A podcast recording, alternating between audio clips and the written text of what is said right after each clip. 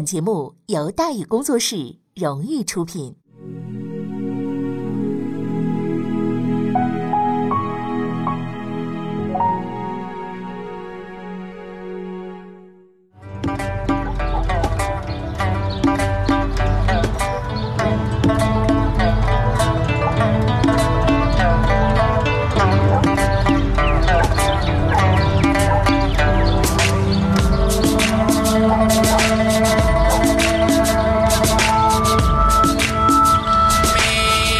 书唱戏劝人方，三条大道走中央，善恶到头终有报，人间正道是沧桑。给您续上一杯茶，我慢慢的说，您细细的品。听大禹话说，明朝除了咱们广播直播以外啊，我们还在喜马拉雅独家网络发布。各位呢，可以登录喜马拉雅手机和电脑客户端，搜索“大禹茶馆”，选择收听。上期节目咱们说到哪儿啊？咱们说到。败走西南，李定国龟缩滇西，三面开花。郑成功广东用兵，广东方面，郑成功其实用兵这个局面呢，并不是很理想啊。八月份，郑成功派黄庭还有万里部呢赴潮州征粮，围攻揭阳啊，长达一个多月之后给攻下来了。九月份又相继拿下了普宁、澄海，开局呢还算是不错。不过李定国这个时候啊，已经撤回广西，尚可喜、耿金茂啊，还有这个李帅泰，他呢是当时啊，呃，当两广总督，迅速抽调了许尔显、徐成功部，会同潮州总兵刘伯禄、饶平总兵吴六奇增援呢潮州。十二月二十四日，各部援军抵达潮州城下，与城内郑军呢展开了对峙。双方对峙了两个月，黄庭采纳部将苏茂的建议，率部出城与清军决战。郑军在吊桥桥啊遭到了清军的伏击，损失四千多人。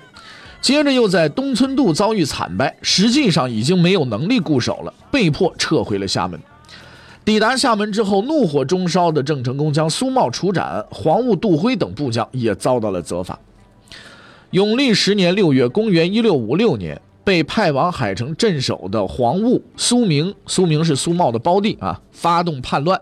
向清军投降，郑成功痛失重要的物资贮存地海城，在七月以牙还牙，占领福州附近的闽安镇，并且呢以此为前沿，不断对福州实施伏击。一直到次年九月份，浙闽总督李帅泰趁郑成功进攻台州之机，率大军夺回闽安镇，铲掉了这个距离福州不远的钉子户。到了八月份，清军在浙江采取行动啊，派伊尔德、田雄呢进攻舟山，郑军呢遭遇到了惨败，陈留玉阵亡，张煌言呢率浙系残部辗转于浙江沿海继续斗争。为了铲除后患，清军将舟山岛民呢赶回了大陆，房屋全部的焚毁，浙系昔日的抗清中心变成了一片废墟。自舟山战役之后呢，由于清廷正集中精力呢组织西南战役。东南的这个局面呢，逐渐的就转入了相持的阶段。清廷忙着收拾西南残局，郑成功却没打算消停。对峙一段时间之后，郑成功开始蠢蠢欲动，着手准备一次声势浩大的军事行动——长江战役。郑成功为什么选择打江南？为什么选择这个时候打江南？那照郑成功自己的说法，他决心进取南京，光复前明，啊，叫提师望复神经，以赴社稷。另外还有一种看法呢，认为郑成功是想通过呀，在长江下游点火，牵制清军对永历政权的绞杀。从郑成功的这个个人性格和处事方式来看呢，这两种说法的可信度基本上为零。自从高举抗清旗帜以来，郑成功向来只顾闽系自身的利益。带着闽系几十万大军在东南沿海自行其事，无论是对临近的浙系，还是自己声称遥奉的永历政权，郑成功都是采取了置若罔闻的态度，任其自生自灭，是吧？郑成功这种想法呢，在李定国出征广东的时候啊，表现的尤为明显。李定国两次联络他合击广东，郑成功表面上胸脯拍得山响，实际上毫无实质行动，甚至都懒得围观一下。除了担心忽悠清廷的策略受到影响之外，郑成功最担忧的是，万一与永历政权连为一体，闽系将受到朝廷的制约，使自己的利益受损。就这么一号人，你说他是以复国为己任，替永历分忧，你当天下人都是三岁小孩啊？是不是？郑成功啊，向来是以闽系的核心为利益，因此呢，分析他打江南的动机，还得立足于闽系面临的处境。由于和议破裂，清廷对福建、浙江、广东强化了军事存在。郑成功虽然坐拥几十万大军，但地盘啊确实是小得可怜。除了厦门、金门稍微成片一点，剩下的基本都是遍布东南沿海的小岛。所谓的闽系，其实就是端着银碗没饭吃的海上漂。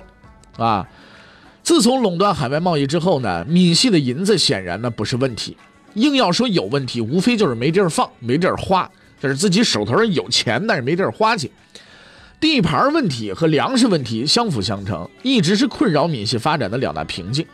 郑成功原本呢，借助清军漳州兵变呢，夺取了很大一块地盘，但是由于动作太大，触动了清廷的神经，主战派彻底压垮了主和派，清军大兵压境，郑成功被迫选择了放弃。即使趁着清军回撤重新占领这些地区，也早就被郑军撤退时的坚壁清野搞得饿殍遍地，根本无法立足了。在这种情况之下，郑成功啊要想维系闽系大军的生存，就必须开辟新天地。反复权衡之后，郑成功将目标锁定在了南京为中心的江南地区。理由呢，主要是有六条：第一，大量前明义士和潜伏的抗清武装集中在江南，郑军有充足的后援；其二，郑成功在永历十二年正月被永历朝呢册封为延平王，啊，这个感召力是显著增强的；其三呢。江南地区经济发达，粮食充裕，地盘广大。其次，夺取南京具有毁三观的重大政治意义，能够极大的提升郑成功的政治地位和影响力。其五，江南地区的抗清斗争已经沉寂多年了，清廷又集中精力收拾西南、华南残局，在长江下游地区兵力是空虚的。其六，清军擅长陆战，水师则刚刚起步，郑军由海入江，可充分发挥水师的优势，哎，扬长避短，取胜更有把握。打定主意之后，郑成功趁清军调集大军进攻西南之际，和张煌岩的浙西一起，着手准备啊挥师长江，夺取新的抗清根据地。永历十二年五月，郑成功率部抵达浙闽边界的沙城一带，会同张煌岩部于六月进攻瑞安。郑成功派兵到温州等地筹集粮饷之后，在六月到七月间挥师北上，抵达舟山岛，搭建草棚驻扎。这座清军留下的废墟，再一次成为抗清的前沿阵阵地。到了八月份，郑成功率水师进抵阳山，就是今天的大阳山啊。在初时呢，召集闽系、浙系的主要将领，召开军事会议，商讨进军长江的具体部署。就在万事即将具备的时候，东风却提前来了，而且相当的给力。那什么东风啊？东台风 是吧？一场飓风光临阳山，敌人进攻你可以还击，但是这玩意儿咱说台风来了，这玩意儿你只能干瞪眼，对吧？郑军这个损失是相当的惨重，郑成功打仗又喜欢带家属，结果好家伙，六位嫔妃、三个儿子全刮海里被淹死了。郑成功一看大为震惊啊，只得宣布散会吧，咱别别开了这个会啊。其实这会也没法开了，早被吹散了。率部返回舟山，结果舟山这时候已成了一片荒岛了，没法长期立足啊。郑军又在九月南下福建，还没动手，当头挨了一棒子。郑成功抑郁的只想撞墙啊。一路上就拿沿海的清军出气，相继攻克了台州、海门卫、黄岩、乐清等地。最后呢，返回金门休整。到了永历十三年二月份，公元一六五九年，郑成功、张煌岩再次准备北上长江。四月底，郑军呢进抵浙江定海，经两日激战之后，全歼守军。郑成功攻占定海，本意是想造成进攻宁波的假象，调出驻防江南地区的清军前往浙东增援。清军也果然中了计了，两江总督郎廷佐调兵驰援浙东，江南地区的防守更加的薄弱。到五月初，郑成功、张煌岩率十万大军、三千多艘战船从定海北上，在十九日经吴淞口进入了长江。在强大的郑军水师面前。清军在长江的防御体系，那就是过家家。郑成功经过江阴的时候，嫌地方太小了，懒得打，大摇大摆就过去了。一直到六月十六，大军才像不像样，在瓜州打了第一仗。二十二日，郑军在镇江大败蒋国柱、管孝忠的军援军，两日之后占领镇江。二十六日，张煌岩率领的前锋部队已经进抵南京城下。得知南京告急，清廷可麻了爪了。举朝震惊，舆论是一片哗然呢。德国传教士汤若望当时在北京为清廷效力。根据他这个描述啊，遭遇这一场突然的变故，顺治帝瞬间秀抖了，打算卷起铺盖卷回东北老家了，不玩了，我撤了，啊？结果呢，挨了孝庄太后一顿臭骂之后呢，顺治帝这才渐渐平心静气的和廷臣们就开始商量这个应对之策。朝堂都是这样，那坊间那个混乱是可可可想而知了。当时那个北京啊，人心惶惶，很多人甚至产生了南下投奔郑成功的想法，是吧？东南之客皆黄布思贵，至有弃下者，啊。由于清军主力集中在西南近剿朱由榔、李定国，北京啊已经是没兵可派了。只有在六月底急调进攻贵州的部分八旗兵回援南京，是吧？这支援军呢有两个特点：数量极少，而且身心疲惫，兵力有限也就算了，居然还在贵州被揍得鼻青脸肿的，被其他轮战部队换下来休整的。你说这玩意儿玩笑开的有点太大了吧？无论这支援军是否能赶到南京，不过就目前的这个双方的态势来看呢，郑成功。张煌言拿下南京依然是十拿九稳了，但是不怕一万就怕万一呀！我们讲南明的这一段的时候啊，我们说实在的啊，万一万一万一，说着说着我们就得说但是，说着说我们就得说可是，说着说着我们就得说哎，出意外了。走过南明十几年历程，说实在的，这些莫名其妙的意外，我们得有足够的心理准备了，已经啊。见怪不怪，不错，意外再次光临。郑成功占领镇江之后，不走了。郑成功进长江之后，迅速往南京赶，还派张煌言派率这个浙系打头阵，却决定在镇江原地踏步。说实在的，有点想不通啊，为什么呀？你到底在搞什么飞机啊？哇，其实啊，郑成功最初的想法是在镇江做短暂的停留，通过搞入城仪式、阅兵式，向江南各地亮亮肌肉啊，以达到不战而屈人之兵的战略目的。郑成功采取的策略呢，收到了意想不到的效果。南京附近的，你像这个什么仪真了、滁州了、陆这个陆河了，纷纷的就就派人来联络，哎呀，我们愿意归附。二十八日，南京呃，郑成功呢在镇江举行军事会议，讨论进取南京的具体作战部署。要进攻堪称江南首府的南京，这么大的作战行动确实有必要讨论一下。但是呢，事情啊坏就坏在这次会议上，确切的说呢，坏在会议的决策上。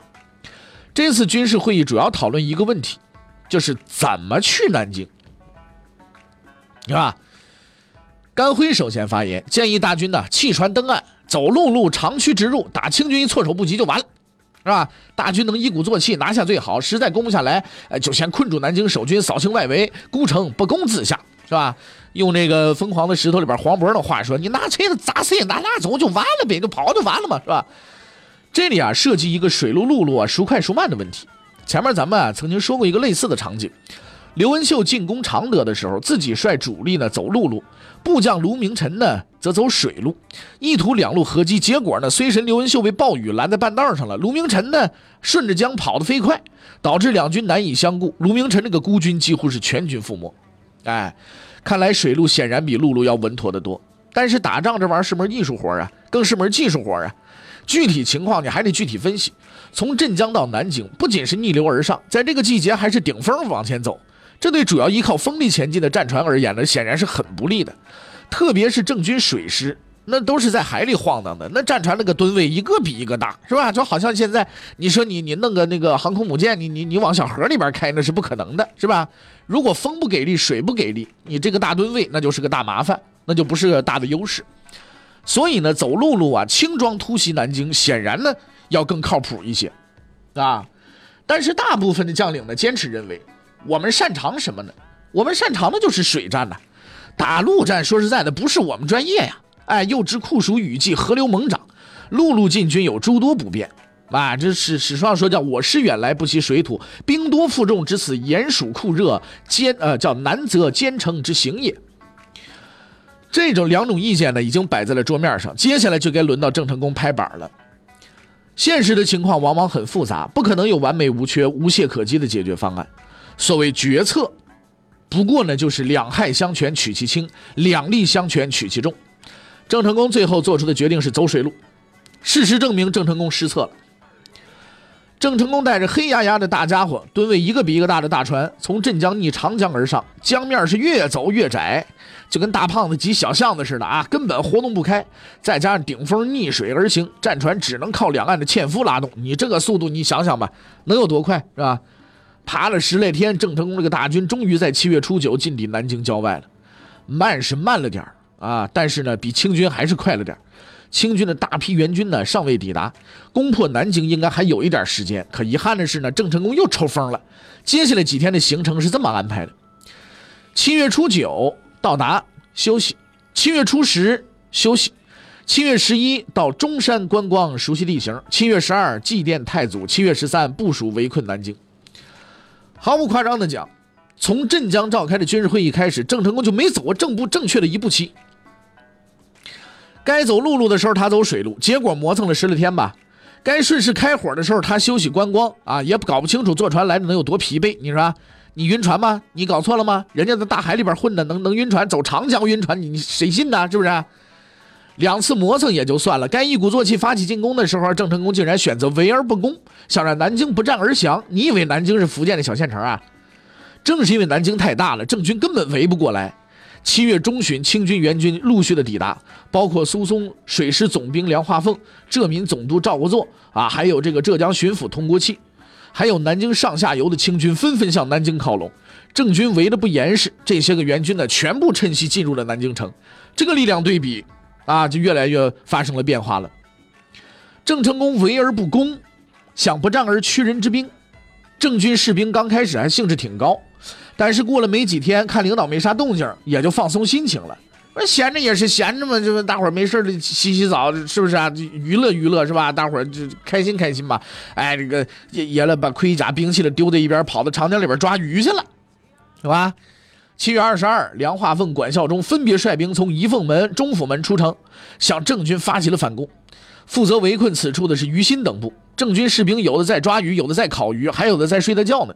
啊，在在那儿就这这个腌咸鱼呢，结果被打的是鬼哭狼嚎啊！主将于心被清廷活捉。次日，南京城内的清军发起总攻，郑军的包围圈彻底瓦解。混战之中，甘辉万里被俘，郑成功只得率残部顺江撤退。到了八月十一，郑成功进攻崇明县城未果，率部逃往福建。胜券在握的长江战役被郑成功打成这副德行，率浙系配合作战的张焕言确实是没意料到。让张怀言更郁闷的是，郑成功实在是太不地道了，竟然把浙系呢甩在南京上游，自己带着闽系先跑了。你还有没有点职业道德呀？你，张怀言跟郑成功在七月初五见过一面，当时郑成功拍着胸脯保证啊，闽系打南京绰绰有余，浙系没必要在南京浪费时间，应当迅速向上游推进。张怀言觉得有理啊，这地方交给你打，我放心呐，就赶紧率浙系呢逆江而上，七月初七就抵达了芜湖。结果这个浙系兵马不多呀，阵势没有闽系庞大呀，靠这点人根本没法攻城略地呀。不过张方言呢有办法，是吧？他打出延平王的旗号，发布招抚檄文。你别说这招还真好使，不出一个月，四个府啊，太平、宁国、池州、徽州，还有三个州广德、无为、合阳，二十四县啊，当涂、宁国、宣城等等这些地方宣布归附了。各地派来的使者跟朝拜似的，纷纷的云集芜湖。张煌言呢，还在宁国府接受新安，就是今天安徽歙县哈和这个徽州府县同城的这个这个地方啊，接受新安的归降。南京战败的消息就传来了。张煌言一听这消息，惊出一身冷汗呢，大喊一声：“不好！郑成功肯定要跑，必须把他拦住，不然我们就成替死鬼了。”事不宜迟啊，必须迅速派人前去阻拦郑成功。可是浙系的人有一个算一个，都被派到各地去招抚去了。张煌言实在是派不出什么人呐，只得找一位和尚带着自己的书信去追郑成功。在书信当中，张煌言是苦口婆心的劝郑成功留在江南，跟自己一起坚持抗清斗争啊。可是郑成功跑的那跟飞似的，和尚哪追得上啊？除非这个和尚啊，大罗金仙是不是啊？六丁六甲能帮他，是不是啊？哎，能能能能这个御剑，能能能掐诀，能能能能翻筋斗云就行，是吧？即便追上了，以郑成功那个为人，应该也不会鸟他。张煌言这不就成了弃儿了吗？只有自己想办法生存呢。此时呢，两江总督郎廷佐已经腾出手来了，准备围剿张煌言。从荆州赶来支援南京的清军也抵达安庆了。腹背受敌的张煌言决定干脆呀，一条道走到黑，逆江而上，迎战缺乏水战经验的荆州清军。进入鄱阳湖区之后，再另行想办法。八月初七，张煌言和这个荆州清军在芜湖附近相遇，双方激战之后互有伤亡。由于遭到郑成功的抛弃，浙西这边军心已经不稳了。当天晚上，也不知道南京已经解围的荆州清军呢，不想再继续纠缠，发炮准备起航。听到炮声，已成惊弓之鸟的浙西军队误以为清军来攻，纷纷逃散，溃不成军。张煌言被迫改乘小船进入了巢湖。张煌言采纳了当地抗清义士的建议，弃船登岸，准备前往皖鄂交界的英山、霍山地区。八月十七，张煌言一行抵达霍山边缘，遭到已归附清军的楚良府部阻截。走投无路的张煌言便服夜行，经安庆、建德、义乌、宁海等地奔向大海，历时半年之久，终于与留在浙江沿海的浙系残部会合。长江战役以失败告终。郑成功再次返回了原点，继续考虑一个越来越严重的问题，那就是我该往哪里跑？那么，郑成功的下一站是哪儿呢？欲知后事如何，且听下回分解。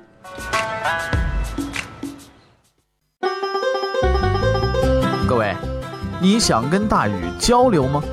你想跟大禹辩论吗？